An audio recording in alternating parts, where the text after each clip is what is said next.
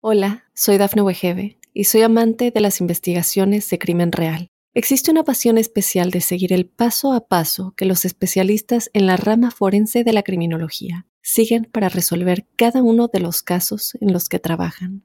Si tú, como yo, eres una de las personas que encuentran fascinante escuchar este tipo de investigaciones, te invito a escuchar el podcast Trazos Criminales con la experta en perfilación criminal, Laura Quiñones Orquiza en tu plataforma de audio favorita. Estas son las informaciones más destacadas del momento. Asesinan a ex primer ministro de Japón mientras daba un discurso. Tiroteo en Highland Park. Niño de 8 años herido no volvería a caminar. Tiroteo en Walmart. Desatacados y los compradores salen corriendo. Modelo de OnlyFans admite haber asesinado a su novio. Hola, ¿qué tal amigos y amigas de Mundo Now? Les saluda Santiago Guevara dándoles una cordial bienvenida. De inmediato comenzaremos con las informaciones. El ex primer ministro de Japón, Shinzo Abe, un archiconservador divisivo y una de las figuras más poderosas e influyentes de su país, ha fallecido luego de recibir un disparo por la espalda durante un discurso de campaña, informó el viernes 8 de julio la cadena pública NHK de Japón. Abe fue baleado minutos después de que empezó su discurso el viernes en Nara, en el oeste de Japón. Fue trasladado vía aérea a un hospital para recibir atención médica de emergencia, pero no estaba respirando y su corazón se había detenido.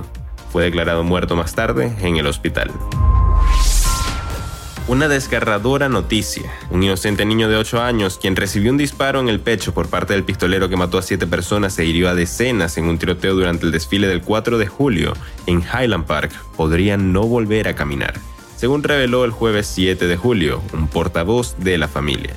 El pequeño Cooper Roberts estaba en la celebración del día festivo el lunes con su hermano gemelo Luke y sus padres cuando estallaron los disparos de Robert Cremo en ese suburbio de Chicago contó Anthony Lloydsy, un amigo de la familia, en conferencia de prensa citada por NBC News.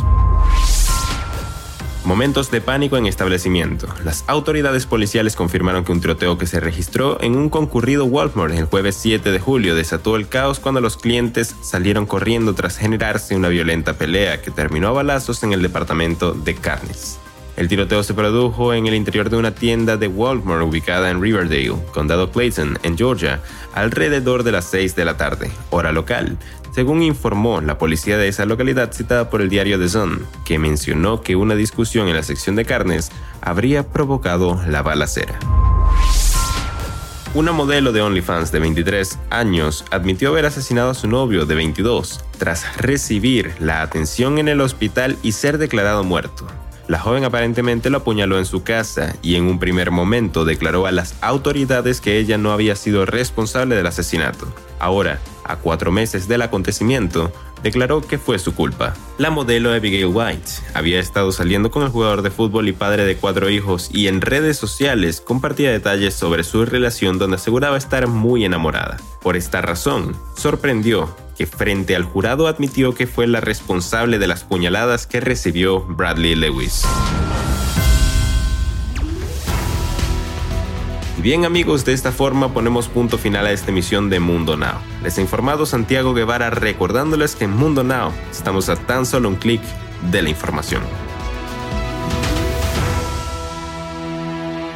Hola, soy Dafne Wegebe y soy amante de las investigaciones de crimen real. Existe una pasión especial de seguir el paso a paso que los especialistas en la rama forense de la criminología siguen para resolver cada uno de los casos en los que trabajan. Si tú, como yo, eres una de las personas que encuentran fascinante escuchar este tipo de investigaciones, te invito a escuchar el podcast Trazos Criminales con la experta en perfilación criminal, Laura Quiñones Orquiza, en tu plataforma de audio favorita.